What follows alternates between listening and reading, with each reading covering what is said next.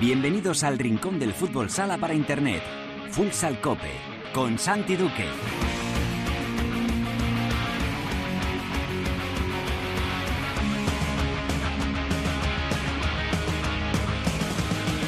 Hola, ¿qué tal? Bienvenidos a Futsal Cope, la casa del fútbol sala en cope.es.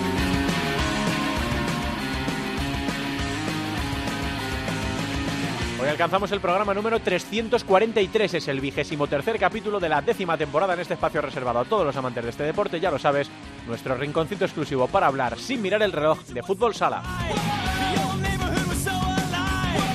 Estamos ya muy pocos días de la disputa de la Copa de España en Málaga y esta jornada se saldó con victorias de Inter y de Barcelona, sigue su duelo en lo más alto de la tabla, empates de Valdepeñas y del Pozo Murcia, que son los perseguidores actuales de los dos primeros de la clasificación. Por abajo, cuidado porque se aprieta muchísimo la pelea por la salvación con las victorias de Burela y de Aspil, que se impuso por goleada a Oparrulo con un gran Lucas Trípodi. Vamos a hablar enseguida con el jugador argentino de Aspil.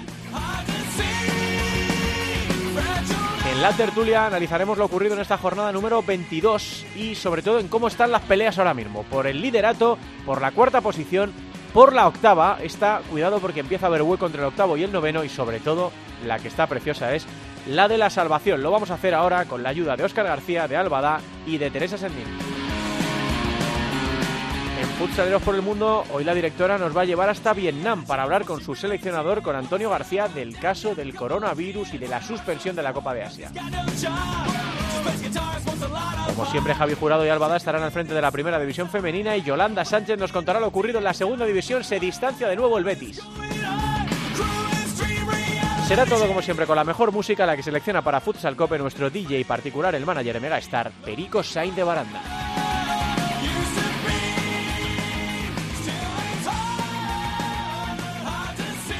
Todo preparado para empezar con José Antonio Hernández en el control de sonido. Esto es Futsal Cope.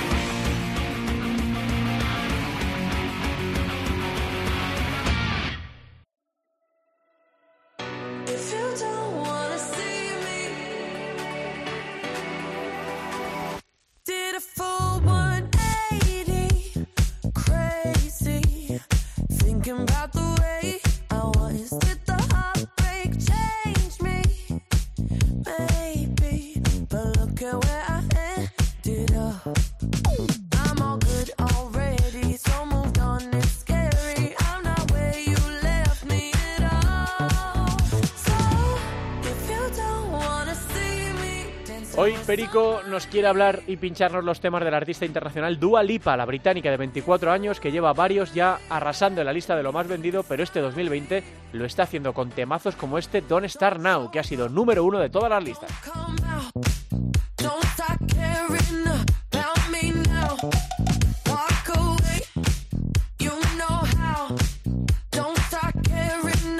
Bueno, bueno, ¿cómo está la cosa a pocos días de empezar la Copa de España? Hay pelea por el liderato, se han quedado ya un pelín más solos el Barça e Inter, hay pelea por la cuarta plaza con varios equipos implicados. Se empieza a diluir un poco, queda mucho, ¿eh? pero se empieza a diluir un poco la pelea por la octava posición. Cinco puntos ahora mismo de margen entre el octavo y el noveno. Pero madre mía, ¿cómo está lo de abajo? ¿Cómo está la zona en la pelea por la permanencia? Tremendo después de las victorias de este fin de semana de Burela y de Aspil, que aprietan muchísimo lo de abajo. Esto está así. Eh, involucrados en la pelea, pues eh, Aspil, Córdoba, eh, Zaragoza y Burela. Burela es colista con 13, Zaragoza en descenso es eh, penúltimo con 14 puntos y luego están Córdoba con 16 y Aspil Jamper Rivera Navarra con 16. Es, va a ser entre estos cuatro porque el siguiente es Industria, eh, Industria Santa Coloma que tiene 24 y estos eh, 8 puntos de margen parecen eh, bastante colchón para Santa Coloma. Pero entre los cuatro de abajo, entre Aspil, Córdoba, Zaragoza y Burela, eh, la batalla es tremenda y no se sabe muy bien qué es lo que va a ocurrir. Vamos a ver cómo lo están viviendo desde dentro. Un equipo que esta semana ha sacado la cabeza con una victoria tremenda fuera de casa y ahora mismo está decimotercero es Aspil Jamper Rivera Navarra y su estrella de, esta, eh, de este pasado fin de semana, de esta pasada jornada, es Lucas Trípodi, el jugador argentino. Hola Lucas, ¿qué tal? Muy buenas tardes.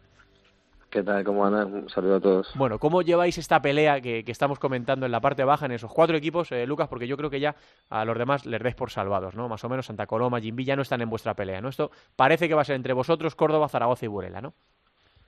Sí, sí, sí. A ver, quedó claro ya que hay un, par, un margen entre Santa Coloma y nosotros y los tres equipos que estamos abajo. Eh, a principio de temporada no eran los objetivos que nos planteamos, pero bueno, distintas circunstancias nos, nos llevaron a, a, estar ahí. Y bueno, lo tenemos que, afrontar. Intentamos, eh, pasamos con jornadas muy complicadas, pero bueno, creo que el otro día no Parrulo sumamos tres puntos muy importantes y bueno, ahora podemos hacerlo bueno el sábado en casa con Jaén y con, con otra gente. Mm, Lucas, cuando, como tú dices al principio de temporada, eh, la, la historia o la, la, película que a vosotros os pasa por la cabeza antes de empezar es que no, no va a ser esa, sino quizá, ¿por qué no?, pelear por la Copa de España o, o por el playoff, estar un poquito más arriba, no, no con los agobios de, de, la, de la permanencia. ¿Esto pasa factura a nivel mental o uno ya, una vez metido en la batalla, dice, bueno, esto es lo que nos toca este año y, y no se sufre como a lo mejor sí sufren los aficionados? Eh, sí, a ver, el año pasado tuvimos la suerte de, pelear hasta la última fecha la Copa, tuvimos, quedamos en puntos y al final terminamos entrando en playoff. Eh, yo creo que esos son los objetivos que nos planteamos otra vez esta temporada, pero bueno, distintas circunstancias, como, un equipo corto, muchas lesiones encima sumadas, pues en, noviembre, octubre nos empezamos a dar cuenta que nos iba a tocar sufrir, eh, lo afrontamos, no, lo, aceptamos y bueno, ahí estamos peleando para, para intentar dejar al Aspire en primera, obviamente que se sufre mucho día a día Ahora ya en, el mercado de invierno eh, sumamos dos refuerzos, se recuperaron dos jugadores más, eh, son volvimos a ser un equipo competitivo y bueno, eh, intentamos sacar la mayor cantidad de puntos posible para que para que nos quedemos en primera, que es lo que tenemos que lograr sí o sí. Estaba pensando, Lucas, con estas dos eh, incorporaciones, con las recuperaciones de algunos de vuestros jugadores importantes, con, esta victoria, por ejemplo, que da muchas alas, muchas pilas fuera de casa, ¿creéis que esto va a ser sufrimiento hasta el final? ¿O en el vestuario tenéis la, la corazonada o, o, la intención de intentar salir un poco del pozo antes y no, no sufrirlo hasta la última jornada? No, a ver, es intentarlo, vamos a intentar salir mucho antes, pero yo, yo creo personalmente que esto se va a decidir hasta el final, vamos a estar ahí apretados todos los cuatro equipos que están muy abajo, al igual que va a estar apretado la zona de playoff. Eh, al final es una liga muy, muy igualada, muy competitiva, y es muy difícil sumar. Entonces creo que los cuatro que estamos metidos abajo eh, vamos a sufrir hasta el final. Hmm, vosotros contáis con un arma que hay otros, eh, Lucas, que no tienen, que es vuestra, vuestra afición. Durante un montón de años ha sido la mejor afición de, de España. Eh, ahora lo, lo, podemos discutir con Jaén, con Valdepeñas o con otras aficiones que también son muy numerosas y, y, muy fieles, pero por vuestra cancha pasan muchas de las soluciones de lo que queda por delante, ¿no? A pesar de que podéis conseguir victorias como la del otro día en, en Ferrol. Sí, sí, sí, como te digo, nosotros en casa eh, solemos ser un equipo fuerte, este año quizás no, no con la misma efectividad que el año pasado, pero por las circunstancias que te decía antes, ahora creo que al estar todo el equipo al completo y, y quedan ocho jornadas en las cuales cinco tenemos en casa y tenemos que hacernos fuertes desde este sábado con Jaén, sí o sí, con nuestra gente, que es una cancha que aprieta mucho, es muy difícil venir a puntuar acá y nosotros lo sabemos y jugamos con eso, entonces tenemos que volver a competir en casa, hacer buenos los puntos fuera porque es muy difícil sumar fuera entonces, bueno, eh, de los ocho que quedan, cinco son en casa y tenemos que intentar ganar la mayor cantidad de partidos posible. Hmm. Eh, a título personal, Lucas, eh, estás teniendo un, un, buen año, ¿no? Parece que cuando el equipo está sufriendo uno dice, bueno, pero yo no soy muy importante. Pero bueno, has podido jugar todos los partidos, eh, que tocamos madera porque no, porque te libres de las lesiones de aquí a lo que, a lo que queda. llevas siete goles. ¿Cómo te estás encontrando en esta tu segunda temporada en, en Aspil? No, a ver, como te decía antes, uno está muy cómodo. la filosofía de juego eh, al final es atractiva y es, se divierte con la pelota. Lo que pasa es que este año, como te decía antes, nos tocó sufrir. No es lo que nos tocó vivir el año pasado, que eh, venía cualquier equipo a cada casa y, y sabías que tenías medio partido ganado. Este año nos está tocando sufrir. En lo personal, también el día a día es complicado porque hubo muchos partidos de mucha carga de minutos eh, por la falta de, de efectivos pero bueno, eh, uno tiene que entender su función en el equipo, intentar aceptar el rol que le toca en cada momento y, y bueno, intentar disfrutar lo máximo posible, pero con la responsabilidad de que la situación está complicada y que no queda otro que ganar. Bueno, tenéis ahora dos seguidos en casa, eh, con la pausa de por medio de, la Copa de España. Luego tendréis que visitar Palma. Bueno, pues quedan partidos complicados por delante. Desde luego, esto va a ser va a ser duro para los cuatro, para los, los cuatro que estáis ahí. ¿Ves, eh, ya la última, Lucas, ¿ves alguno con algo más de ventaja? Eh, de los cuatro de abajo, ves aún, analizando el calendario, que seguro que os ha dado tiempo a, mirarlo, o, o, como tú dices, los momentos, las lesiones, las recuperaciones. ¿Ves alguno de los cuatro que creas que, que no va a estar hasta el final o tú crees que entre los cuatro va a ser hasta la última jornada? No, no, yo para mí hasta, hasta el final va a ser con todos igualados. Eh, quizás nosotros tenemos un calendario un poco más eh, accesible porque jugamos en casa, pero como te digo, ningún partido es fácil, esta liga es muy competitiva. Lo único bueno que nosotros tenemos es que jugamos cinco partidos en casa Pero, pero bueno, tenemos que, intentar ganar la mayor cantidad de partidos posible y fijarnos en nosotros, sinceramente. Nosotros tenemos que intentar puntuar lo máximo posible y ya después veremos cómo, cómo le va a los demás, pero tenemos que preocuparnos por nosotros. Pues nada, que eh, suena feo decirlo, pero desde fuera nosotros disfrutamos mucho de la pelea por la permanencia, Lucas, porque es muy bonita, ¿no? Eh, y cuanto más equipos implicados, pues todavía mejor. Que no haya nadie que se descuelgue hasta última hora también es más bonito, ¿no? Lo, hace más emocionante. Así que nada, estoy mirando que de duelos directos solo tenéis contra Burela en la jornada número 27, que los otros son con equipos que no están implicados en principio en la, en la pelea por la permanencia. Córdoba. Sí, Córdoba también tenéis, efectivamente, sí, Córdoba también tenéis. Así que bueno, eh, Córdoba es, es, en casa, ¿no? Y Burela es fuera, me ha parecido, me ha parecido ver. Sí. Bueno, pues nada, que será, será emocionante. Eh, os deseamos toda la suerte del mundo, eh, Lucas, a título personal y a título general. Y enhorabuena a, disfrutar todavía de lo que te toca, de esa victoria a domicilio y de ese pedazo de hat-trick eh, con la definición, uno de los goles que fue un auténtico golazo. Así que a disfrutar lo que os deje el mister y a seguir currando para, para la visita de Jaén de este fin de semana. Un abrazo grande. Bueno, muchas gracias. Un saludo a todos. Lucas Tripodi es jugador de Aspil. viene de firmar un hat-trick en, en, la última jornada en la victoria por 1-6 de Aspil frente a Oparrulo. Vamos, Ernie, con la tertulia.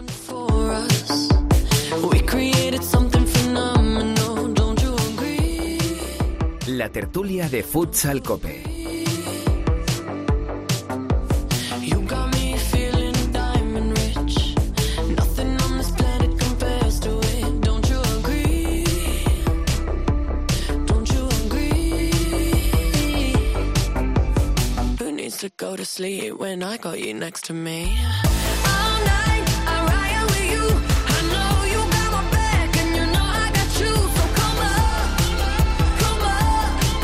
Mola, Dua Lipa, ¿eh? Física, lo que está sonando ahora, es otro de los nuevos temazos del disco. Alba, ¿a ti te gustan, Alba? Muy buenas. Buenas tardes. A mí ya sabes que la música que elige Peri, yo soy muy fan de Peri. Entonces. En el 99% de los casos. En el 99% de los casos acierta.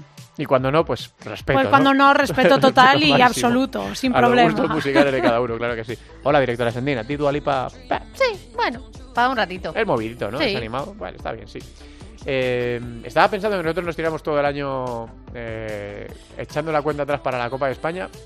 Y este año pues como que no. Eh, de hecho, eh, vamos a mandar a Juana de Arco en representación de, de Futsal Cope porque va a marchar para allá Albada eh, y todo lo demás que como que nos quedamos en tierra. no, no vamos a poder estar en, Málaga, pero las conexiones están garantizadas con el equipo de Cope Málaga y la presencia de Futsal Cope con, con Albada, que ella por sí sola se sobra para representarnos. Así que bueno, pues es una copa rara eh, de la que todavía además no se conocen ni siquiera los, horarios definitivos. Eh, en la presentación de la Copa han faltado eh, dos equipos que no, han querido acudir, el Pozo Murcia y, Levante. Bueno, pues es una copa polémica, una copa, no sé cómo deciros. Suele ser la fiesta del fútbol sala español y este año viene pues trufada un poco de, desagravios y de un poco de tensión. Así que bueno, esperemos que los partidos sean, sean buenos, que la gente pueda disfrutar del espectáculo de una ciudad preciosa como, como Málaga y que Alba ya lo va a hacer por nosotros, pero todos los que podáis acudir a Málaga a disfrutarlo mucho. La, fiesta del fútbol sala español está eh, número 31. Bueno, eh, de la Copa hablaremos un poco la semana que viene, sobre todo de lo, de lo deportivo, ¿no? del análisis de, de cada partido. Eh, pero ahora tenemos que centrarnos en lo que ocurrió en esta jornada número 22. Ya eh, habéis escuchado que están tanto Alba como Teresa. Está también Oscar, eh, jurado. Está ya Oscar por ahí. Ahora enseguida peinamos a, a Oscar. Pero está nuestro compañero de Tudela, Javi Pérez Nievas. Hola Javi, ¿qué tal? Muy buenas tardes.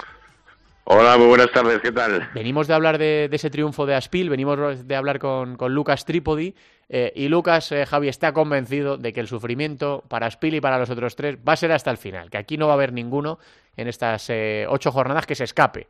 Eh, ¿Lo veis igual desde allí, desde, desde Tudela? Yo creo que, que, sí, porque además ha sido una temporada casi para, para olvidar con tantas lesiones y con tantas cosas que han pasado en torno al equipo y la verdad que somos capaces de lo mejor y de lo peor, porque bueno, nos prometíamos muy felices, eh, bueno, ganando a Zaragoza poníamos mucha distancia de por medio, perdíamos en casa 1-3 eh, y luego, pues bueno, pues esa sorpresa que, que la verdad que, que, no es tanta porque es casi nuestro campo talismán, el de, el de Loparrulo, y ese 1-6 que, que nos da alas, pero que hay que corroborar este próximo fin de semana contra el Jaén. Un Jaén que está en Copa y que nosotros debemos ganar si queremos hacer bueno el resultado de 1-6 en, en del otro día. Mm, vienen dos seguidos, se lo decía Trípodi ahora con la Copa de por medio. Viene Jaén y Cartagena, los dos que están ahí batiéndose el cobre también para entrar en los playoffs. Eh, y desde luego Jaén sí que puede venir un poco acusando más el cansancio de la Copa. Depende de cómo le vaya también en, en Málaga. Em, lo hablábamos con Trípodi ahora. Eh, él decía, por distintas circunstancias este año nuestra pelea es la permanencia. Eh, Javi, ¿qué le ha pasado a Spiel para, en vez de estar peleando como el año pasado, que se quedó a las puertas de, la Copa de los Playoffs, para estar peleando por la permanencia? pues eh, ha sido, bueno, las circunstancias de, de, las lesiones. Ha sido claramente, no hemos tenido equipo para poder disputar la liga pues cómodamente. No hemos tenido rotaciones, hemos tenido la baja que todavía sigue de Ferran, la de Sergio, la de David, la de Pazos. Eh, trajimos a un Paulinho que no cuajó. La verdad que, que chavales han tenido en sus piernas, pues bueno, han jugado hasta todo el partido, hasta 40 minutos seguidos. Hemos tenido que hacer eh, hombres a chavales del equipo que se estaban formando y la verdad que hemos tenido muy mala suerte en cuanto a lesiones. Además, yo creo que este año el equipo estaba jugando muy, muy de memoria para hacer mm. cosas importantes como otros años y la verdad que las lesiones y además un calendario donde teníamos a los principales equipos de, la liga al principio, mm. pues hizo que bueno que, que, la moral también se bajara uno por los suelos, pero ha sido cuando hemos recuperado a los lesionados y cuando hemos podido hacer algún fichaje como Santos, que hablo yo un poquito de la conexión eh, argentina, que, nos puede dar muchas muchas alegrías, como son Tripodi y Santos, eh, cuando el equipo ya eh, creo que va a empezar a, a carrular. Creo que además va a ser cuestión mental, porque creo que los equipos que, que mantengan esa mentalidad ganadora, que no se pongan ansiosos, que no se pongan nerviosos, son los que sacarán los mayores puntos posibles. Hmm, entonces, ¿tú crees que sí? Eh, ¿Eres optimista, Javi? Ya no solo de la permanencia, te digo, sino de que Aspil no lo vaya a sufrir hasta la jornada 30, que a lo mejor pegue ahora un pequeño empujón, un pequeño impulso y se escape de esa, de esa zona. Ojalá, ojalá sea así, porque mi corazón está para, muchas.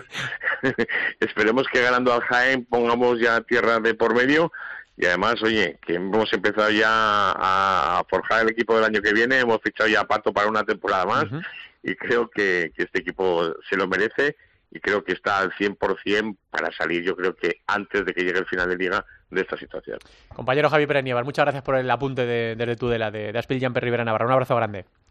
Muchas gracias, un abrazo. bueno, pues así está la situación ahora mismo en Aspil, que es uno de los triunfadores del fin de semana. También Burela, ¿eh? El viernes le ganaba 2-4 a, a, Peñíscola. Eh, y bueno, pues eh, yo ya se lo he dicho a Trípodi, no quiero esconderme, a mí me fascina, ya lo sabéis, la pelea por la permanencia. Y joder, cuatro equipos en tres puntos, con sorpresas como las de este fin de semana, porque Oparrulo está peleando por el playoff y Peñíscola tres cuartos de lo mismo. Y que les ganen a domicilio tanto Burela como, como Aspil, pues hombre, son resultados sorprendentes, ¿no? Eh, Zaragoza no pudo en casa contra eh, Palma Futsal y el Córdoba es el que se ha metido en un buen lío con la de puntos que, que llevaba en la, en la primera vuelta y bueno, pues eh, cayó en, en, Barcelona, dio la cara contra el Barça, pero bueno, pues perdió 6 a 2 y así está ahora mismo la cosa, ¿no? Que, que desde luego está, está entretenida en la parte baja de la clasificación. ¿Qué queréis decir de esto? Empezamos por aquí el debate. Está ya Oscar, ¿no? Hola, Osquitar. Hola, Gabe. Bueno, eh, lo que queréis decir de, de, esta batalla por la parte baja que admite sorpresas cada fin de semana. Alba. Bueno, yo creo que siguiendo un poco la línea que, que, tú decías, para el espectador y para la espectadora, lo bonito es lo que estamos viendo, ¿no? Que haya cuatro equipos ahí en la lucha, que no haya ninguno descolgado, aunque al principio de temporada sí que parecía que Burela se quedaba ahí o se iba a quedar, eh, ha conseguido remontar, también se ha reforzado, ha hecho una apuesta para ver si, si consigue mantenerse en primera división. Yo creo que las dos victorias de este fin de semana le van a dar mucha moral, porque cuando tú estás ahí abajo metido en el pozo, consigues un buen resultado contra equipos que además son buenos, es decir, no es que eh, le ganes a alguien que todo el mundo le gana, sino que moralmente eso sí que le va a venir bien. Así que yo creo que vamos a ver hasta el final, como dice Trípodi, no se va a saber quién va quién va a descender, con lo cual, para mí, mejor, porque no voy a no vamos a tener ningún equipo descolgado. Sí, sí, eso siempre es un drama, ¿no? Bueno, por supuesto las desapariciones que hemos sufrido otros años, eh, tocamos madera, pero sobre todo equipos que se quedan muy descolgados. Le está pasando, por ejemplo, a Rivas ahora en la, en la segunda división. Mirando Teresa lo de abajo, al final Aspil lleva dos victorias en los últimos cinco, Zaragoza y Burel han ganado uno, pero es Córdoba el que se ha metido en el lío cuando parecía que no iba a sufrir. Muchas veces hemos hablado de lo típico de las dinámicas, de cuando estás arriba, eh, bajarte de ahí es muy complicado, pero cuando estás abajo también volver a a sumar de tres, eh, cambiar esa mentalidad, eh, dejar de ver el pozo y, empezar a puntuar eh, es muy complicado y eh, Córdoba empezó muy bien, todos lo, lo alabamos, de, de, recién ascendidos estar en esos eh, puestos de arriba, pero según ha avanzado la temporada se han ido desinflando y ahora han entrado en una rutina de, de eso, de, de, solo ver el pozo, solo ver lo oscuro y, ahora con, con las lesiones eh, que le están afectando en su portería, pues eh, o empiezan a cambiar el chip de alguna manera y, y que empiecen a, un empate, que de un empate enganchen otro, de que dos empates enganchen una victoria, o es que eh, al final van a, van a sufrirlo y mucho.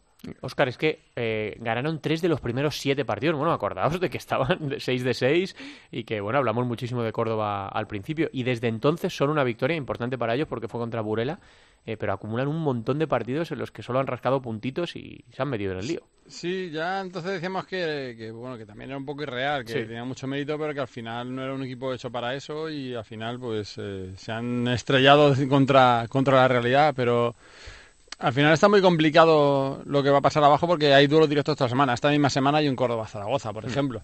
Entonces, claro, ahí la diferencia es o de Córdoba o de ponerse más 5 con el descenso o meterse en puesto de descenso.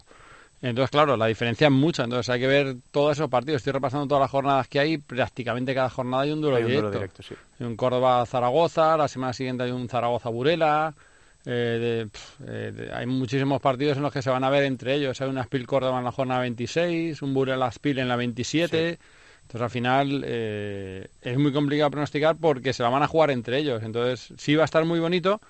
Y lo bueno es que todos dependen de sí mismos, porque la distancia es muy pequeña y, juegan entre ellos. Al final, entre Burela y Aspil, son tres puntos, es un partido de diferencia y todos van a jugar contra todos prácticamente. Y, y entonces depende de ellos. Sobre mm. todo lo que puedan sacar en esos duros directos valdrá doble y lo que puedan rascar de Indurses hacia arriba, pues eh, serán puntos extra. ¿Veis alguno con ventaja? Decía Trípodi que no, que están todos igualados. ¿Veis alguno de los cuatro más fresquito, eh, con el mercado de invierno, habiendo recuperado sensaciones? O...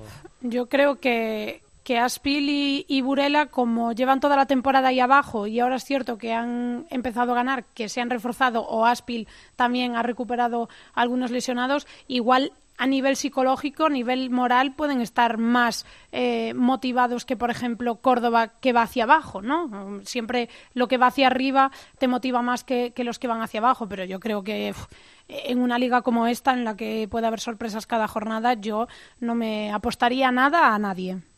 Yo lo que, lo que dice Alba, igual Aspil, por eso de que eh, recupera lesionados que saben cómo lo que tienen que hacer y cómo juega el equipo, que, sea, que no necesitan esa adaptación y, ese rodaje que en, estas situaciones ya lo tienen más, más controlado y que recuperan ese, esos activos que no han tenido durante toda la temporada. Igual un poquito les puedo dar de, favoritos para salvarse de los primeros, pero es lo que dice Alba, es que de jornada tras jornada tenemos, tenemos sorpresas y, y lo que está claro es que de aquí a final de temporada para los cuatro van a ser todo finales y el que tropiece más es el que va para abajo porque es que no van a poder eh, perder ni, ni un solo ni un solo empate. Sí, ahora con el nuevo formato de la web de la liga, con esa clasificación con los verdecitos y los, los rojos se ve fácil. Entonces al final, eh, si veas a los cuatro últimos, pues ves que Aspil tiene dos verdecitos, Córdoba no tiene ninguno y Zaragoza y Burela tienen uno cada uno. Pues al final un poco eso eso marca. Entonces, eh, pues ya te digo, hay, duros directos. Aspila tiene dos partidos seguidos en casa. Son complicados porque son Jaén y, Cartagena, pero son los dos en casa. Ahí puede rascar algo y luego le viene luego le viene Córdoba en el siguiente partido en casa. Con lo cual, pues Aspil, que parece que está sacando la cabecita, que por fin está recuperando gente, que por fin está teniendo buenas sensaciones, pues es el que un poco lo tiene más en su mano, al margen, ya dicho, de los duros directos. Todo esto puede quedar bonito, luego llega Aspil Córdoba, gana Córdoba y se acabó todo.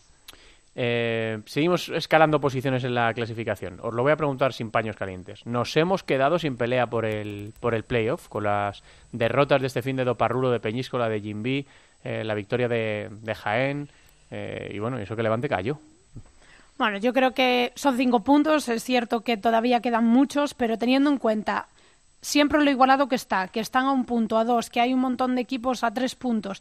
Yo esa brecha no la veo definitiva todavía. A ver, no la veo definitiva, pero casi. Eh, y teniendo en cuenta los que están por encima de la brecha, es decir, los que están ahora clasificados, que no son equipos que vayan a perder puntos. Probablemente, bueno, está el factor Valdepeñas, pero probablemente metiendo a Jimby, a lo mejor, eh, o con la duda de Jimby, los ocho que están ahora no, Oscar, hubiéramos apostado por estos ocho, ¿no? Sí, sí, yo incluyo a Valdepeñas, no lo incluyo en la tercera posición, ni mucho menos. Pero, sí dentro de los ocho. Pero sí, antes de empezar la temporada. No, no, antes de empezar la temporada. Antes de empezar la temporada, pues a Valdepeñas le vería pues, como está Parrulo, como está peleando, sí, ahí en la octava, séptima, que, sí, que puede entrar en octava, sí. Que no, me no me hubiera sorprendido que hubiera entrado Valdepeñas octavo. Tercero, desde luego, vamos. Mm. ni, ni loco, vamos. Pero es eso. yo creo que sobre todo más allá de los cinco puntos de diferencia que hay, es la irregularidad que, tienen los de atrás. Al final, eh, pues mira, vuelvo a lo de los verdecitos. Levante de los últimos cuatro partidos ha ganado solo uno. Y aún así tiene cinco puntos de ventaja. Y es que ni no, que ha pegado una chuchón buena ha sido Jaén, ¿verdad? Claro, ni, ni Oparrulo, ni Peñíscola, ni Cartagena han ganado en las últimas jornadas. Entonces, claro, No, fíjate, Industrias, sí, muy complicado. que estaba, parecía condenado a sufrir, ahora lleva cuatro sin perder. La verdad, la, verdad es que la llegada de Javier Rodríguez ha sido la leche, porque eh, lleva ocho puntos de doce, unas sensaciones buenísimas. En canchas difíciles, ¿no? Viene de jugar contra Inter y contra el Pozo. Sí, sí, sí. O sea, que, bueno. Por eso, pero al final yo creo que Industria viene de muy atrás. Eh, son siete puntos que tiene que remontar y que quedan nueve jornadas, que, o ocho jornadas, que no, no queda mucho. Y por eso yo, más que porque, hombre, si a Levante tiene el bajón y se tira tres jornadas sin ganar, pues eh, podría Puede haber. dar chance, ¿no? Pero no creo que el Levante tenga ese bajón. Y entonces yo veo complicado por eso, porque a ninguno de los cuatro industrias sí, pero ya te digo que viene de muy atrás. Pero ni a Barrulo, ni a Peñíscola, ni a Cartagena les veo fiables del todo. Es que te hacen dos partidos buenos y dos malos. Sí. Y así es muy difícil poder engancharte. Hmm. Em, y luego, pelea por el factor cancha. Mm, pues sí, eh, a lo mejor entre, por la tercera posición entre Valdepeñas, El Pozo y Palma, ¿no? que están ahí en cinco puntos. Sobre todo si Valdepeñas levanta un poco el pie. Hombre, los dos últimos partidos es un empate y una, una derrota, una derrota y un empate. Sí, ahora viene la Copa, que al final siempre puede despistar un poco. Eh, pues hay que ver, eh, hay que ver también el Pozo cómo se lo toma. También esta Copa ahora también marca mucho porque eh, tú supones que ahora el Pozo hace un gran torneo y la gana, pues al final coge un saco de moral que, que puede ser muy importante, pero también puede llegar, permar en cuartos y, venirse abajo todo y empezar a pensar más en Europa que, en eso. Entonces, la, Copa suele marcar mucho también. También visto lo que va a pasar después, ¿no? Claro, que han llegado a la Copa en una situación y que de repente la Copa se lo desmonta todo. Hmm. Para Valdepeñas yo creo que malo no puede ser, porque al final si pierde la de primeras, pierde con Jaén, que dentro de lo que cabe, pues tampoco es ninguna debacle, y bueno, pues, pues puede seguir para adelante. Pero lo mismo es lo mismo, lo mismo gana la Copa y... Y, no gana la Liga de Milán. Claro, de la borrachera se tiran tres semanas sin ganar en Liga, entonces yo creo que la Copa va a marcar mucho lo que pueda pasar más adelante. Tampoco yo le veo un atractivo. Ya sé que luego sí que es importante, ¿no? Lo de quedar tercero o cuarto, ¿no? Pero no le veo yo un atractivo a esa pelea. no, hombre, tampoco es algo determinante. No es, el playoff, no, es el campeonato regular, ¿no? Y fíjate, hasta el campeonato regular, pues, sí, quedar primero es campeón de liga regular, ¿no? Y luego asegurarte el factor cancha, ¿no? Por una posible final, sí, eso, eso sí, pero entre tercero y cuarto al final... Y la bonita de momento es la permanencia y el playoff. Sí, y el playoff. de momento sí, ahora la copa y luego vamos a ver al final los playoffs, pero... Ahora, tercero cuarto, quinto, sexto. ser, tercero o cuarto es jugar o contra Palma o contra Osasuna en cuarto. Sí. Que, es lo mismo. Que, te muerte. Y jugar la semifinal es contra Inter contra Barça. Que, vas a perder el factor cancha. Es lo mismo. Con lo cual, bueno, pues entre te quedas tercero y quedas cuarto, pues... Bueno, pero dejarme preguntar por los de arriba. Por... No, no termina ninguno de, Mira, los verdecitos, como dice Oscar, eh, cuatro empates y una... O sea, cuatro victorias y un empate el Barça, cuatro victorias y una derrota a Inter, mm. que fue la sorpresa de, de Santa Coloma. Eh, a mí sí me mola la pelea por la, liga regular. Sí, no, eso sí, eso es importante, además, porque además marcas un poco el terreno, es decir, oye, mira, que llego yo aquí el primero y he ganado esto y, tienes ese puntito más. Luego, lo que digo yo, al final en cuartos, en semifinales, te viene el chinguito abajo y se acabó. Pero llegar al final con ese puntito de decir el último partido la liga regular, sí. pues te da ese puntito de más es el, lo que dices, que el puntito moral de, he conseguido al final y sobre todo si lo sobre todo cuando si, lo termina llevando, la pelea, lo termina llevando Inter con la temporada que por resultados bien, pero por sensaciones igual no tan bien. Acabas la liga regular, acabas primero y dices, pues mira, eh, a, pesar de que no he terminado de convencer, eh, aquí están los resultados y estoy primero. Mm.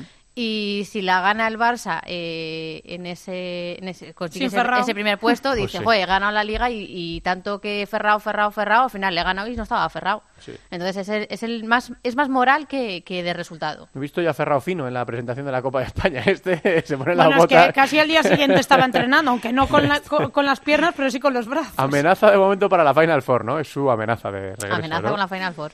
Eh, Sí, ojalá. pero- Ojalá. Muy, muy justito, sí. Sí, sí, justito. pero vamos, por los playoffs no, no le sacas a Ferrao de los playoffs ni con el ejército, así que... Lo pones en el, en el palco y te lo tienes tirándose a, a la pista en un momento. Bueno, pues eh, es lo que nos está dejando esta, esta eh, liga que está tan, tan, tan igualada por un lado y luego equipos muy irregulares, ¿no? De decir, ¡juego, qué racha tan buena! Parecen imbatibles y de repente, bueno, excepto Valdepeñas, ¿no?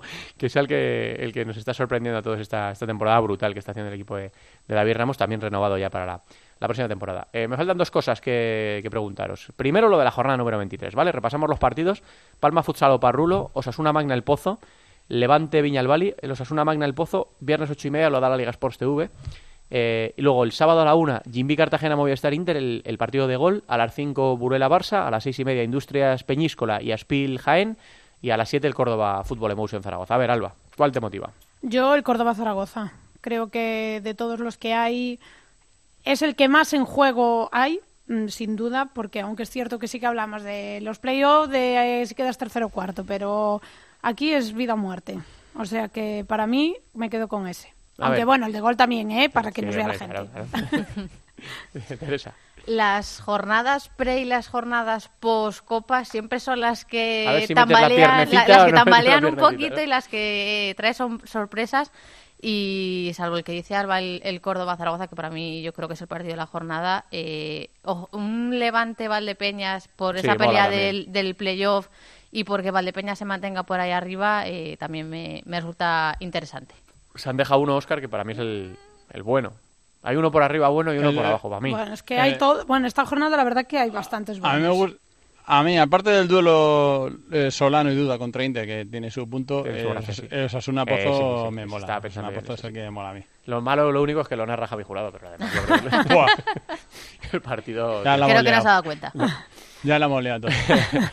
sí, ese partido mola, hombre. Los una Magna del Pozo Murcia mola. Eh, por cierto, eh, ha habido pocas polémicas esta semana, pero ¿qué os parece lo de Nakata? Eh, la jugada de la que se habló de que salió silbado a pesar de llevarse el trofeo Joma al jugador estrella. Alba, tú que lo viviste allí in situ. Bueno, Eh, va- vamos a refrescarle la, la, eh, mente a la gente. Esto es eh, portero jugador de Osasuna Magna, ya con el 3-3, ¿verdad? Sí. sí, sí. porque ya no hubo más goles. Eh, ya con el 3-3, portero jugador de Osasuna Magna para ganar el partido, eh, pierden la posesión, no le da tiempo a hacer el cambio a, a Eric, que estaba de portero jugador, por Asier, y hay, bueno, hace una buena parada, dispara Chino, hace una buena parada a Eric, y la saca a córner, intenta hacer el cambio, no le da tiempo, entonces lo que hace es que se tira, eh, como si tuviese un calambre o algo así, y ahí ya, eh, como tienen que intervenir y tienen que entrar las asistencias, le permiten hacer el cambio. La gente de Valdepeñas no compró, eh, le pegó una pitada tremenda, pero no solo in situ, Alba, sino luego cuando le estaba hablando entre Ofeo y la entrevista casi no se le oía.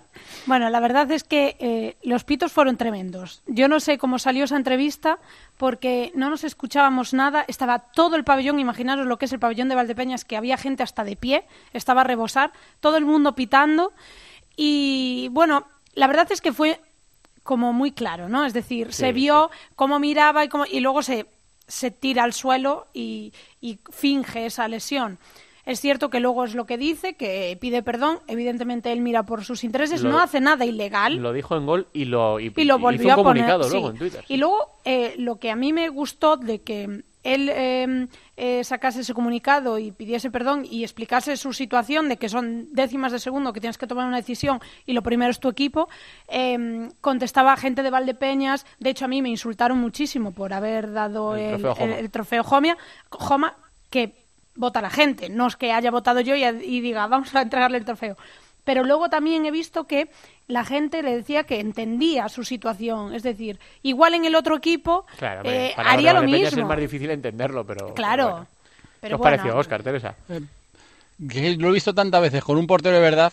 Que, eh, Sí. Es lo que hay. Lo hemos visto mil veces. Que el portero pum, hace una parada y se tira un poco ahí. Por tomar aire él, que tome aire todos los demás. Claro, no está la circunstancia de que al ser el portero tengo que hacer el cambio. Entonces, normalmente en el portero no le cambian. Pero al final lo hemos visto mil veces. Pues, al final es, sí, que no es, nada, no es una jugada que digas eh, la que está haciendo, no. Claro, al final canta mucho porque se ve mucho, pero te digo, con porteros lo hemos visto mil veces. O sea... Sí, es difícil saber qué hubiera pasado si Eric defiende ese córner. A lo mejor nada y hubieran podido hacer el cambio, ¿no? Ya no lo sabremos. o igual hace un paradón, es que no se sabe. Pero bueno. yo creo que fue más el el cómo sucedió, o sea, porque, la, duda, no, fue no fue disimulado, fue, muy descarado de claro, es voy a hacer esto y ya está. Yo lo estaba viendo, él miró al banquillo, de hecho iba a salir, corriendo, corriendo y no le daba pero tiempo. como vio que no daba tiempo, fue como hizo ah", y se, tiró. Pero eso, pero eso lo hemos visto mil veces cuando que hay un remate, el portero la para y según la para se queda en el suelo como si hubiera matado. Es que lo, vemos partido sí, partido no. Muchas cuando el equipo está agobiado y tal quizás le faltó ese chip de, según la para me tiro al suelo. si hubiera nadie le hubiera dicho nada. Claro, si lo hace según la para me tiro al suelo, nadie hubiera dicho nada. Pero bueno, que duda, se queda ahí colgado y al final pues... Que es totalmente respetable y luego eh, a los pocos segundos con la pitada, que yo que estaba allí no es fácil, el tú hablar eh, en frío ¿no? y decir todas esas cosas cuando dos mil personas te están pitando, eh, el pedir perdón ahí y luego cómo él se expresa en las redes sociales, creo que, bueno, también dice mucho de, un jugador. Es fetén, Eric es caviar, de la Liga Nacional de Fútbol Sala, por cierto, menudos dos golazos, le falta que votó dentro claramente y el otro echando el cuerpo atrás, bueno, es un golazo de, la leche con la asistencia de Viño. Y lo último que quería preguntaros es por esas sensaciones que tenéis con la, con la Copa de España. Empiezo por Óscar porque lleva tropecientas 52.000. Eh, ¿También es una copa rara para ti, Óscar, por todo lo que está pasando? Sí, sí, porque al final pues hay tanto ruido alrededor y tanta tensión y tanto tanta pelea que al final sí, sí se hace raro. Al final que, que ayer se presente la Copa y, y falten dos equipos, pues pues al final queda feo. Entonces sí que hay raro. Yo creo que una vez que el jueves empiece a jugarse, pues eh, todo esto se dejará un poco de lado, pero mientras sí, sí parece que, que, que lo que sí me pasa en el fútbol sala, que al final somos cuatro y que mm. cada uno rema por su lado y no reman todos por la inmediación. Y yo creo que se pierde, se pierde mucha fuerza, se pierde la fuerza organizativa que tiene en la liga, que yo creo que la liga eh, ha demostrado copa tras copa durante muchos años que, que son una máquina organizando esto y que tiene una organización estupenda. Eh, se pierde por un lado eso y se pierde por otro lado el, empuje de esta federación que se ve que ahora sí, muchos años no, pero ahora sí, eh, está apostando por el fútbol sala y, que es una pena que esas dos entidades pues, no puedan ni verse. Yo en mi mundo ideal ojalá, que sé que no va a pasar, pero ojalá fuesen de la mano, porque los que perdemos somos los aficionados. Yo aquí hablo como aficionada, ya no solo como periodista. vas a ir de aficionada, además, Porque yo voy a ir de aficionada, no voy a ir a trabajar. Eh, creo que todo lo extradeportivo está cubriendo lo deportivo y la Copa siempre fue lo deportivo, eh, el vivir allí cuatro días impresionantes de fútbol sala, partido tras partido, con todas las aficiones, con toda la gente del fútbol sala, y creo que eso, eh, eh, las luchas, lo que están haciendo es eso, dividir, y creo que, que al final, como dice Oscar, si somos cuatro y nos pegamos entre nosotros, pues mal vamos, ¿no? Mejor nos cogemos de la mano y, remamos contra todo el mundo que no conoce este deporte y que debería de conocerlo y visibilizarlo, por lo deportivo, porque ahora mismo lo estamos visibilizando por lo extradeportivo y la gente que no siga este deporte va a pensar que, que tonterías, ¿no? Tiene el fútbol sala, se presenta una copa, no vienen dos equipos, o que viene la federación y quita la liga, una competencia, al final, como digo, se habla de lo extradeportivo cuando lo deportivo es tan bonito que da pena. Pues sí, da mucha pena y mm, ya otros años en esta época siempre, ¿y cómo vas a hacer? ¿Y cómo vas a ir? ¿Y, cómo te vas a organizar? Y, y este año es, es, tan descafeinado, o sea, el ruido eh, abarca, abarca tanto que es, que dice, la Copa de España, pero la Copa de España no era esto. Y da mucha pena. Hmm. No hablamos de nosotros en concreto, que vayamos nosotros o no, no tiene mucha importancia, pero yo conozco un montón de compañeros de medios de comunicación que no van a ir a esta Copa por, por determinadas circunstancias, ¿no? y pues da, da penilla. Y gente histórica de la, de la Copa, ¿no? Eh, se me ocurren un montón de nombres, pero tampoco quiero meter a nadie en, en un lío. Así que bueno, pues eh, cuando eche a rodar el balón en una Copa que va a estar mirada con lupa, con lupa, porque como decía Oscar, viene de ser un torneo copiado por un montón de gente. Venía muchísima gente del extranjero a, ver cómo hacía, cómo organizaba la Liga Nacional de Fútbol Sala este torneo que traspasaba fronteras en un escenario que va a ser la leche. Después de Madrid, Valencia, ahora llega, llega a Málaga, el, Carpena. Bueno, pues que cuando eche a rodar el balón todo salga de la mejor manera eh, posible eh, y que, que, lo podamos disfrutar. Es lo único que podemos desear. Y ya la semana que viene lo analizamos. Analizamos cada cruce y analizamos cómo se presenta en lo deportivo esta, esta Copa de España. Bueno, pues nada, os quitar que, que la semana que viene hablamos, a ver cómo qué pasa esta semana y, cómo viene la, la, Copa de España. Aquí estaremos. Un abrazo grande. Un abrazo. Vamos a viajar por el mundo. En Futsal Cope, futsaleros por el mundo.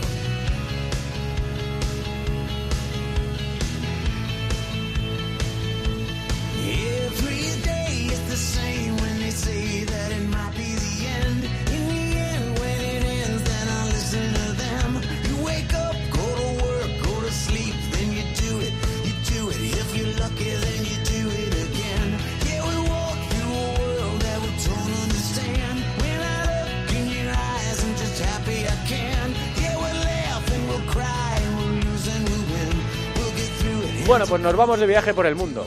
Os iba a decir poneos la mascarilla, pero está diciendo que no hace falta. Que es una gripe un poco fuertecita y ya está. ¿Habéis visto el perfil de Twitter de coronavirus? No, lo he visto, he visto que ah, yo sí, creado, pero me no parto de risa. Eso solo puede pasar en España. ¿eh? ¿Verdad? Sí, sí. Es que, es que la el gente miedo, tiene mucho tiempo. El miedo a veces lo, lo combatimos con, la, con el humor y con la, con la risa. Pues sí, ha llegado el coronavirus a España, creo que estamos ya en los nueve casos confirmados. Creo que diez. O diez, pero donde se está montando un pollo tremendo es en Asia. Eh, de hecho, se están suspendiendo un montón de cosas. Eh, vamos a ver qué pasa con los Juegos Olímpicos. Vamos a ver qué pasa con los Juegos Olímpicos. Pero de momento al fútbol sala ya le está afectando, ¿no, Teresa? Pues sí, eh, le está afectando porque lo íbamos hablando en las últimas eh, semanas. En esta época deberíamos estar pensando ya en esa Copa de Asia, ya hablando de con la representación española que iba a estar luchando por estar en ese Mundial de Lituania, que recordamos que esa Copa de Asia da eh, el pasaporte para los equipos de, de Asia para, para estar en el Mundial. Y tenemos que hablar del coronavirus y tenemos que hablar de cómo la FC ha tenido que aplazar la competición que se iba a celebrar en Turkmenistán en estas fechas y, y cómo están ahora las selecciones eh, viendo si, si aplazan, si suspenden, si cuándo lo van a, poner porque al final es un torneo que van a tener que jugar sí o sí porque se tiene que decidir eh, qué equipos van a ir al Mundial. Y entre esas eh, selecciones que están afectadas y que podrían pelear por estar en, ese, en esa cita de, septiembre está la selección de, Vietnam, en la que tenemos a un viejo conocido del programa por allí, a los mandos, que es Antonio García. Antonio, ¿qué tal? Hola Teresa, ¿qué tal? Muy bien, allí estamos en Ho Chi Minh, pendientes como el resto del mundo de, de la evolución del coronavirus. Lo primero de todo, por allí, ¿cómo está la cosa? Aquí está relativamente tranquila. Parece ser que el gobierno eh, trazó un plan de unas medidas eh, bastante rigurosas ¿no? de control de, de, la enfermedad y parece ser que los casos que aparecieron inicialmente pues prácticamente están ya en casa o curados. Claro, lógicamente siempre partiendo de la base de la información que nos llega aquí. Eh, está claro que es un país, pues bueno, que no toda la información llega completamente y, claro, habrá, imagino, algunos datos que se nos pueden escapar.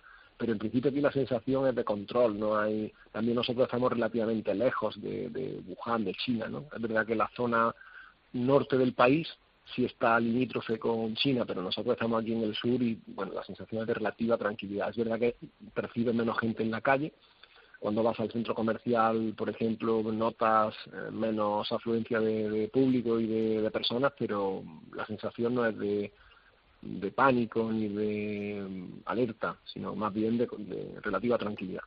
Y sobre la Copa de Asia, ¿qué sabéis? En principio aplazada, pero sin fecha exacta para competir. Sí, de hecho, bueno, curiosamente, hoy mismo era nuestro debut. Hoy teníamos que haber jugado contra Tayikistán el primer partido, y bueno, eh, como bien dices, se aplazó sin fecha. Estamos a la espera de que nos informen de la fecha definitiva. Se rumorea o se comenta que, el día 4 del mes que viene, el próximo mes de, marzo, tiene la FC una reunión y en esa reunión es posible que puedan eh, decidirse las fechas. Eh, se comenta o se cree que puede ser en junio porque en abril sería muy precipitado y todavía se entiende que la enfermedad no estaría controlada y lógicamente luego empieza el Ramadán, ¿no? al haber tantos países con, con religión musulmana, pues lógicamente no van a poner nunca una competición en Asia eh, durante esas fechas ¿no? de Ramadán. Así que casi todo el mundo sospecha o cree que puede ser en junio, pero la verdad que hay mucha muy poca información al respecto. De hecho, se hablaba también de, una de un posible cambio de, de sede, de país, que en vez de en Turkmenistán se cambiara a cualquier otro país que se había ofrecido a, organizar, como por ejemplo Tailandia o Kuwait, pero todo eso está en el aire, o sea, son todos rumores y no hay nada, nada decidido. Nosotros seguimos entrenando durante esta semana y ya la semana que viene cada jugador vuelve a su club y empezamos a preparar lo que sería el torneo nacional, la liga, la primera vuelta de la liga. Eso te iba a preguntar, ¿cómo se prepara una competición de este tamaño tan, tan importante para las selecciones? Con una fecha en un principio, luego que te la aplazan, luego que te la suspenden, luego que no sabes cuándo lo vas a, jugar, porque a, nivel organizativo y a nivel de preparación eso tiene que afectar en gordo. Sí, lógicamente altera, como bien dices. De hecho, nosotros incluso, como sabes y, hemos hablado, eh, estuvimos en España hace una semana y allí hemos estado jugando partidos de preparación y nuestro plan inicial era desde España volar directamente al torneo jugar allí otro partido amistoso contra Arabia Saudí de, Luis Fonseca e, iniciar hoy el, torneo. Ese era el plan inicial. Eh, claro, cuando todo se para, ya los billetes a España están sacados, los compromisos con los equipos para jugar partidos amistosos ya están cerrados, entonces tienes que seguir el plan porque tampoco sabes cuándo te van a decir que comienza el torneo. Nosotros en, Vietnam quizá lo tenemos un poco más sencillo porque el núcleo central de la selección son los jugadores de Tyson Nam, de nuestro club. Entonces, a nivel organizativo es menos difícil poder eh, reunirlos a todos y poder entrenar como, como selección. Eh, aún así, lógicamente la incertidumbre es lo, lo, peor, ¿no? Porque al final el jugador eh, no trabaja lo mismo, ni tu, ni tu mentalidad está totalmente conectada con el torneo porque está claro que no sabes cuándo. Y esa incertidumbre y ese no tener un objetivo claro en el tiempo, lógicamente influye, inconscientemente influye. Eh, lo decías tú eh, que habéis estado de gira por España con partidos contra Humantequera, contra Málaga y contra Betis. ¿Qué balance habéis sacado de, este, de esta gira por tierras españolas? Sí, bueno, para nosotros, eh, con el nivel que existe en Vietnam, cualquier gira por España es positiva, ¿no? Siempre el hecho de medirte o de enfrentarte a equipos españoles que te van a poner en aprietos por, por su nivel, ¿no? Mm, elegimos, de hecho, dos equipos de segunda división de los más potentes, ¿no? Al estar en Málaga ubicados y tener nuestro centro de operaciones allí en Málaga, pues buscamos la UMA, lógicamente, que han sido siempre nuestro gran apoyo eh, logístico, ¿no? Cuando hemos organizado tanto en esta ocasión como hace un año eh, nuestras giras en España y, a partir de ahí, pues bueno, eh, Betis y, Málaga que también nos han ayudado mucho a, confeccionar esta, esta gira.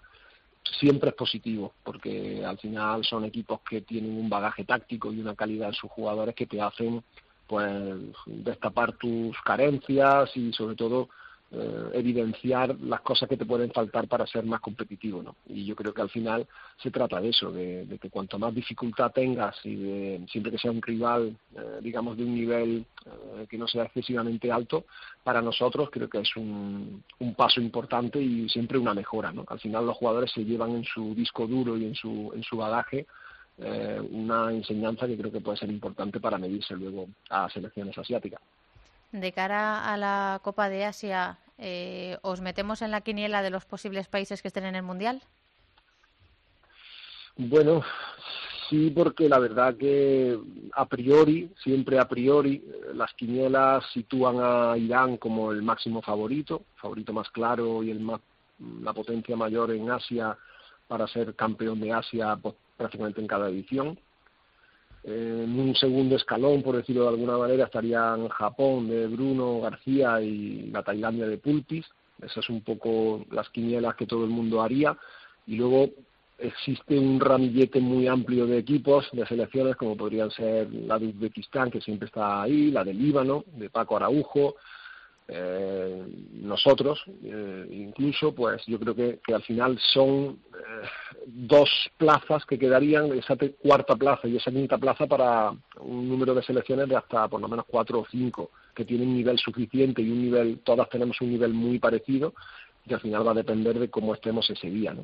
del sorteo inicial, del cruce de cuartos y de lógicamente pues bueno cómo transcurra cada partido en el torneo pero a priori haciendo quinielas que luego al final siempre hay sorpresas y hay algo inesperado pero sobre el papel lo que parece ser es que hay tres selecciones muy muy definidas y luego el resto pues nos pelearemos con otras cuatro o cinco para conseguir para intentar conseguir esa cuarta y quinta plaza que serán las las que den acceso al mundial de Lituania pues esperemos, Antonio, que podáis estar en, en, esas plazas. Estaba viendo, hay un, hay un mapa que es adictivo en, Internet, que es el del coronavirus del John eh, Hopkins, que te pone el mapa con puntos rojos y tal. Y estaba viendo, como tú dices, que en Vietnam eh, hubo 16 casos al inicio y los 16 se han recuperado y no ha vuelto a ver. Eh, así que parece ser que sí. Esa es la, esa es la información que, como bien dices, tenemos nosotros desde aquí. No sé qué percepción se estará recibiendo desde España o desde pues, otros sitios. La verdad es que es de los sitios que sí. tranquilos ahora, porque eh, los contagios fueron muy al inicio, están, están recuperadas las personas que lo tuvieron, no ha habido ninguna muerte y bueno, pues la cosa está, está tranquila por ahí, que esto siempre también para la familia que está lejos, pues tranquiliza un poquito. Así que ahora mismo está, parece que está más el foco mirando a España, eh, que están empezando a darse casos más activos, en Italia, que hay un follón montado brutal que, que allí. Así que eh, nada, disfrutar de ese país maravilloso y a ver cuándo se puede poner en marcha esa, esa copa. Antonio, un abrazo muy grande. Muchísimas gracias, Santi y Teresa. Un abrazo muy grande. Bueno, pues es el, seleccionado de, Vietnam, uno de nuestros eh, futboleros españoles fuera de, nuestro país, eh, que está trabajando con, con, su selección para tratar de clasificarles y les dejan jugar el torneo para ese mundial. Eh, ¿Qué más nos quieres contar, Teresa? Pues eh, seguimos un poquito con coronavirus porque eh, está muy presente en Japón y han cancelado la Copa del país que también iba a disputarse próximamente. la han suspendido, la han cancelado para evitar posibles contagios en sitios públicos con tanta aglomeración de gente. Así que esa competición de momento suspendida y cancelada. Eh, buenas noticias eh, para eh, mejorar un poquito la semana. Es la, buena suerte que le dimos en el programa pasado a Juan Racalvo y a su Aladas en la Copa de Hungría. Se han proclamado campeones de la competición imponiéndose en la final al Berelló de Sergio Muyor donde teníamos un poquito el, corazón, dividido, pero bueno, eh, le dejamos a Juanra que gane esto y ya en la próxima ya vamos con Sergio. Claro, es bendecirles, hablar con ellos y, y, arreglado. Y bendecirles. Sí que en Japón sí que hay una buena aliada, ¿eh? son 178 casos confirmados, han muerto dos personas y es que en Japón, como dice Teresa, la densidad de población es tan brutal que como tosa uno contagia a 25. O sea, que aunque es verdad que es un país en el que siempre han, han ido con, con mascarillas, se supone en Asia, se dice que el que lleva mascarillas es el que está infectado.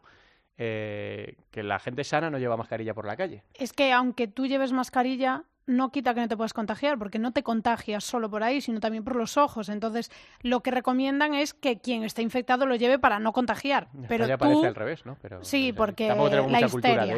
¿no? porque hay histeria ya, entonces hay que ponerse una mascarilla cuando en realidad, aunque la lleves puesta, no quiere decir que no te vayas a contagiar. Pues sí. Pero bueno, este tema del, coronavirus que está afectando también al fútbol sala, como nos acaba de contar Teresa. La semana que viene seguimos viajando, esperemos que sin mascarilla. Y ahora llega la primera división femenina, Ernie. En Futsal Cope, fútbol sala femenino.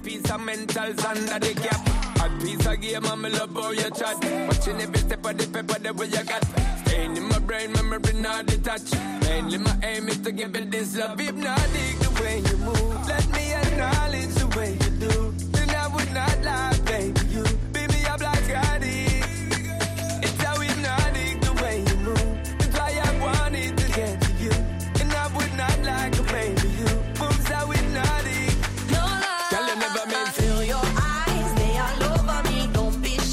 Seguimos con Dua Lipa, que también ha hecho grandes colaboraciones con otros artistas internacionales. Una de las más aclamadas es esta que estamos escuchando, que es No Lie junto a Simple.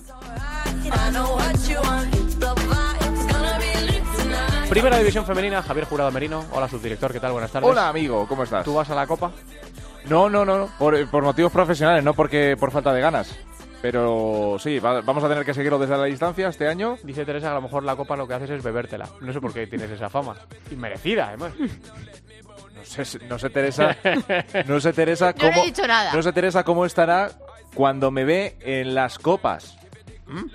Sí, no sé qué, qué percibe ella, qué interpreta, no sé. Y merecida, yo No, confío en tus palabras. Santi habla de la otra copa. Claro. Ah, la otra, amigo. Ah, entonces sí, entonces sí. Oye, en esa otra Ah. copa, ¿qué voy a hacer yo sin vosotros? No, bien, te apañarás. A ti no te va a faltar gente. Alba. No, voy a abrir la puerta y voy a ver, Alba, vámonos. no te va a faltar gente. Haciendo buena aquella copa de te sigo en Twitter, ¿eh? Tenemos que, que recuperar un poco, claro. Bueno, primera división femenina, Bueno, muchachos. eh, nos quedan nueve jornadas para llegar al final y la noticia, por decirlo de alguna manera, esta semana en lo deportivo es que se abre un poquito la brecha entre los cuatro primeros clasificados y el quinto, porque en este caso eh, contamos con la derrota de Pollo Pescamar. eh, perdía en cancha de UCAM 4-1, eh, se suma la victoria que le viene bien en este caso a Peñas Plugues, eh, que se pone quinto clasificado. El conjunto catalán ganó a Ciudades Burgas 4-0.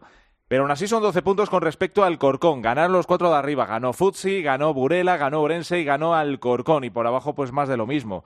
Eh, siguen eh, en descenso Majadahonda, Ciudad de Bilbo y Chaloca Alacant. En el caso de Majadahonda, un punto por detrás de Leganés, que a pesar de la derrota, bueno, pues eh, precisamente en ese derby contra el Corcón, eh, las distancias se mantienen. Sí que eh, la distancia ya es- importante con respecto a Ocam, el Pozo de Murcia, o sea que, Alba, esto parece que el descenso va a ser cuestión de 5 y por arriba de aquí a que acabe la temporada con esos 27 puntos en juego, vamos a ver cómo varía, pero tampoco tiene pinta de que vaya a cambiar mucho la película, ¿eh? Bueno, es bastante diferente a lo que estamos viendo en el, en el masculino, ¿no? Sí, Creo que luego. aquí está ya todo bastante decidido, no absolutamente decidido, pero sí teniendo en cuenta las jornadas que quedan, cómo ha transcurrido la temporada, que los cuatro primeros hay una brecha de 12 puntos con el quinto. eh, creo que, bueno, que los cuatro primeros van a ser esos. Yo ahí lo único que duda que tengo es si Futsi va a conseguir pleno va a conseguir Sí, 30 tal de cual. 30. Porque de momento lleva 21 de 21 y, y creo que es lo que nos preguntamos todos y todas, ¿no? Si realmente van a conseguir ese hecho histórico. Luego por abajo sí que es cierto que hay cuatro equipos en descenso, pero hay uno más al que sumaría ese Leganés que está a un punto del descenso y sí que hay cinco equipos, como dices, que están en esa lucha por conseguir la, la permanencia. Cinco equipos de que solo se va a salvar uno, porque este año recordamos que descienden cuatro. Y luego hay un resto de un popurrí que hay ahí en el medio que desde mi punto de vista ya no se van a jugar nada Sí, porque va a ser muy difícil, sí, sí, muy difícil que UCAM el Pozo, que es el que está por encima justo de Leganés, pierda 12, 13 puntos que tiene ahora en las jornadas que queda para ponerse en puestos de descenso, ni creo que Peñas Plugues ahora y Alcorcón pierda todos los partidos, Peñas Plugues sume para conseguir 12 puntos de diferencia, no. Así que desde mi punto de vista, los cuatro primeros que van a jugar el playoff, Futsi, Burela, Ourense y Alcorcón, totalmente merecido por la regularidad de la temporada. Y vamos a ver entre Leganés, Majadahonda, Ciudades Burgas, Bilbo y Sialoca, Alacant, cuál de esos cinco, qué cuatro van a descender. Sí, eh, decía, fíjate, eh, en una entrevista que ha concedido para Futsal Corner eh, Sara Moreno, la jugadora Oh, de, Sarita Moreno. de Orense. eh, a ver, estamos escuchando opiniones de todos gustos, ¿no? Cuando, cuando entra por aquí una jugadora, eh, preguntamos el formato de copa, que es la principal novedad. Y, y una de las cosas que dice Sara es que se, se ha perdido con esa final a 8 que había antes, esa copa. Eh, se ha perdido la magia de estar eh, los ocho equipos en la misma ciudad. eh, ahora es otra cosa, es otro torneo totalmente diferente. Pero es verdad que, sobre todo, la emoción que tienes, que aguantabas hasta el final, hasta la última jornada, sobre todo por esa zona media, decimos, la brecha es ahora de 12, a falta de 27. Eh, lo que dices es que son de 16. uf, eh, el 50% prácticamente de equipos que no se van a jugar nada en este tramo final de la temporada, ¿no? Se pierde un poco esa magia. Y eso que hay gente que defiende la, la- la actual Copa de la Reina, ¿no? Que es otro... Sí, bueno, a ver, todas las competiciones tienen sus pros y sus contras y según quien sea te va a decir que le va a gustar una más que otra porque le favorece. ¿Qué pasa? Que es cierto que en, que en la primera división femenina lo que tuvimos es que teníamos una Copa de ocho que valorábamos mucho con toda la crisis que hizo. Hubo unos años que eran solo Sí, cuatro, equipos sí. y hubo tanta polémica, nos Sí. costó tanto que volviese a haber ocho equipos que claro, ahora que ya lo teníamos conseguido, que llevamos un par de años o tres ya disfrutando de eso, de repente que vuelvan a quitar, porque es lo que dices, es que hay un montón de equipos ahora mismo que no se están jugando nada, Claro. que están salvados y que no tienen posibilidad de entrar entre esos cuatro primeros para los playoffs. Mm, Entonces, y- como que desluce porque hay equipos que ya no se están jugando nada. Sí, sí, sí. Y que hay que recordar que lo- el- los, los cuatro primeros clasificados, el formato es eh, primero, cuarto, segundo, tercero, eh, a ida y vuelta. O sea, que es que no es, no, no es una Final Four al uso, como viene a ser, por ejemplo, la Copa de España, eh, la Copa, mejor dicho, la Copa del Rey, eh, la masculina, ¿no? En este caso. Sí. Es otra, es eh, otra versión con la que se pierde esa magia y que las jugadoras pues también le- les hacía felices por un fin de semana. Yo ¿Qué vamos soy a más de la Copa. Sí, sí, sí, sí, sí. pero Ese bueno. encanto, ese formato, pues tiene un encanto especial.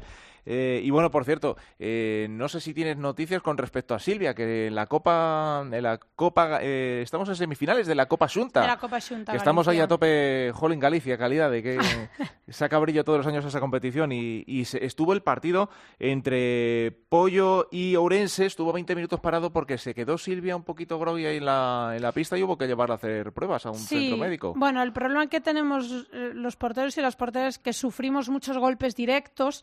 eh, a veces no estás preparado porque tú vas al balón o viene alguien y te da por detrás, no esperas ese golpe y esos impactos sí que eh, pueden ser peligrosos. Por eso, ante la duda, hay que tener un protocolo que Mm. es no mover, esperar y llevar a, a un centro médico a que le hagan las, premias, las, las pruebas pertinentes. De momento no ha salido nada eh, claro de que tenga algo grave que si no ya sabes que Sí, eso siempre sale, sabe, sí. con lo cual a veces no tener noticias es bueno. Sí. Porque si no, eh, ya al primer momento, pues eh, se diría lo que es. Yo creo que el golpe, el golpe, el impacto es fuerte, con lo cual ahora necesitará como un poco de reposo. Pero claro. que no sea nada más allá de lo.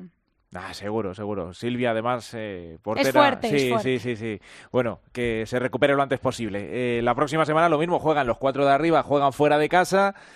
Eh, el- vamos a ver si, si pasan cosas, porque al final con ese tipo de enfrentamientos no está habiendo sorpresas, o sea que la, la partida sigue más o menos su curso y bueno, pues a, a esperar este fin de semana. Jornada 22 de la Primera División Femenina. Yo, si tuviese que apostar, diría que no va a haber sorpresas.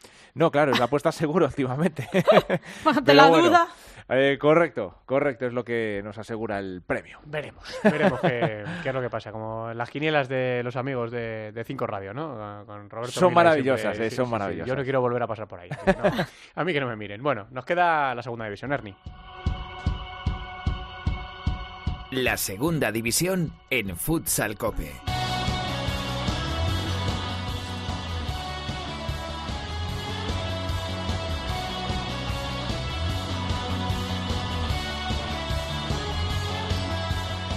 Bueno, parecía que iba a haber lío entre Manzanares y Betis, porque Manzanares le había ganado al Betis la pasada semana, pero esta semana ha habido sorpresas. No quiero hacer spoiler, cuéntanoslo. Yolanda, muy buenas. ¿Qué tal, Santi? Vamos a repasar los resultados de esta jornada número 22, comenzando con el Air Frank Elche 6, Azulejos Moncayo Colo Colo 5.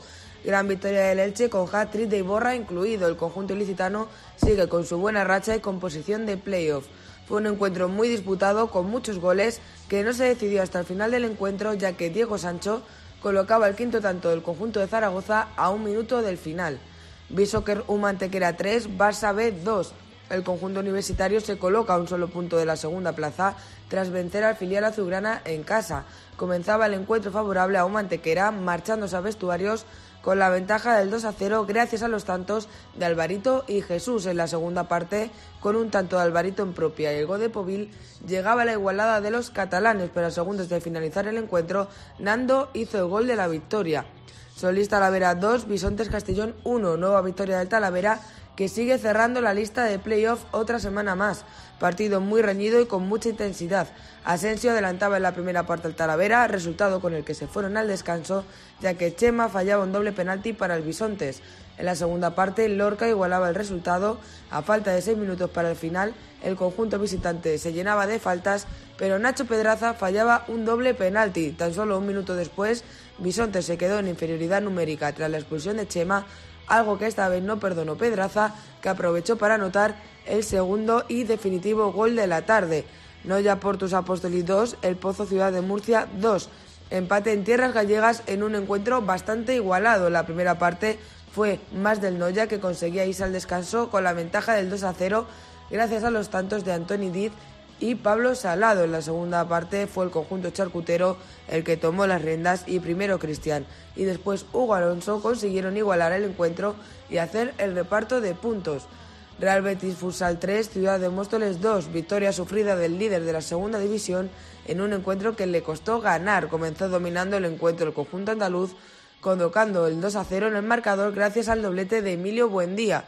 Justo antes del descanso, el Móstoles se quedó en inferioridad numérica tras la expulsión por doble amarilla de Jorge Salcedo. En la segunda parte, Carlitos con otro doblete recortó distancias, pero en el Ecuador del segundo tiempo, Chicho hizo el definitivo 3 a 2. Nítida Alcira 5, Manzanares 3, derrota del conjunto ciudadraleño que se aleja del puesto de ascenso directo. Fue un encuentro en el que el Alcira fue por todas, tantos así que se colocaban al descanso con el 4 a 1 a su favor. En la segunda mitad, el Manzanares redujo distancias gracias a los tantos de Daniel y Chus, pero a dos minutos del final, Rafa Ara anotó el quinto tanto definitivo. Santiago Fusal 1, Unión África Ceutí 4, victoria del África Ceutí que le hace estar una semana más fuera del descenso. Fue un partido cómodo para el conjunto visitante que en el minuto 5 ya tenía la ventaja del 0 a 2 en el marcador. Cuatro minutos antes del descanso, Porto recortó distancias, pero ya en la segunda mitad, Víctor Cachón y Saúl sentenciaron el encuentro. Y terminamos con el Riva Futsal 4, Software del Sol Mengíbar 3, nueva victoria del conjunto madrileño que sigue en la lucha por la permanencia en la segunda división. Fue un encuentro con muchos altibajos, con partes de dominio del Rivas y parte de dominio del Mengíbar. El conjunto local hizo una gran primera parte, llegándose a colocar con el 3 a 1 a su favor antes del descanso. En la segunda parte, Colache y Miguelao recortaron distancias, pero a falta de 5 minutos para el final, Alberto hizo el definitivo 4 a 3. La clasificación Santi es la siguiente, líder el Betis con 47 puntos, segundo el Manzanares con 43, la tercera posición es para Antequera con 42, cuarto es el Elche con 40 puntos y cierra la lista del playoff también el Talavera con 40. Por la parte baja de la tabla es colista el Rivas con 12 puntos, por encima y también en descenso Colo Colo con 19 y Santiago con 22. La próxima jornada, la número 23, dará comienzo el viernes a las 6 y media de la tarde con el Mengíbar Antequera, el sábado a las 4 Barça B Elche, a las 4 y media África Ceutí Noya, a las 5 el Pozo Ciudad de Murcia Betis, a las 6 y cuarto Manzanares Talavera, a las 6 y 20 Colo Colo Santiago y cierra la jornada a las 6 y media Móstoles Alcira.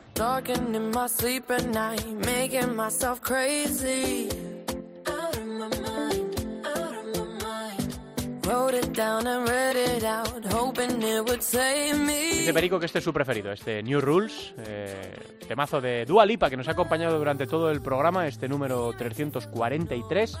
Eh, estamos en la semana previa a la Copa de España. El miércoles, eh, el miércoles analizaremos eh, todos los partidos y todo lo que está por venir en lo deportivo. De lo deportivo ya hemos hablado y tampoco tenemos mucho interés en hablar más de esto. Que la gente que vaya lo disfrute, que se vean buenos partidos y, ya está. tampoco podemos desear mucho más que el campeón sea el, el mejor y vamos a ver qué pasa en esta semana que vienen curvas, ¿eh? con partidos por arriba, por abajo, por todos los sitios. Así que nos encontramos la próxima semana. Un abrazo a todos. Hasta luego.